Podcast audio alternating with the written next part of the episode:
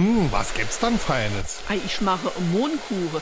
Der ist aus dem Backbuch, das ich zum Geburtstag gekriegt habe. Oh, da bin ich mal gespannt, wie der schmeckt. Du kannst mir gerade mal etwas helfen. Hol mal drei Eier aus dem Kühlschrank und mir ist eben das Backbuch runtergefallen. Schla das mal bitte auf. SR3. Warum wir so reden. Wie man schwätze.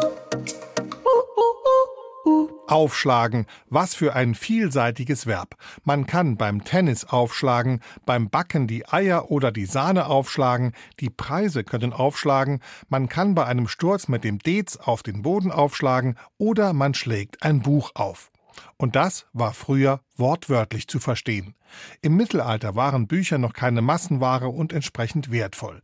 Die Buchdeckel waren zum Schutz oft aus Holz und diese wurden seitlich mit zwei Schließen zusammengehalten. Jetzt konnte es passieren, dass das Buch im Laufe der Zeit Feuchtigkeit aufnahm und die Seiten dadurch aufgequollen waren und somit das Buch um wenige Millimeter dicker wurde.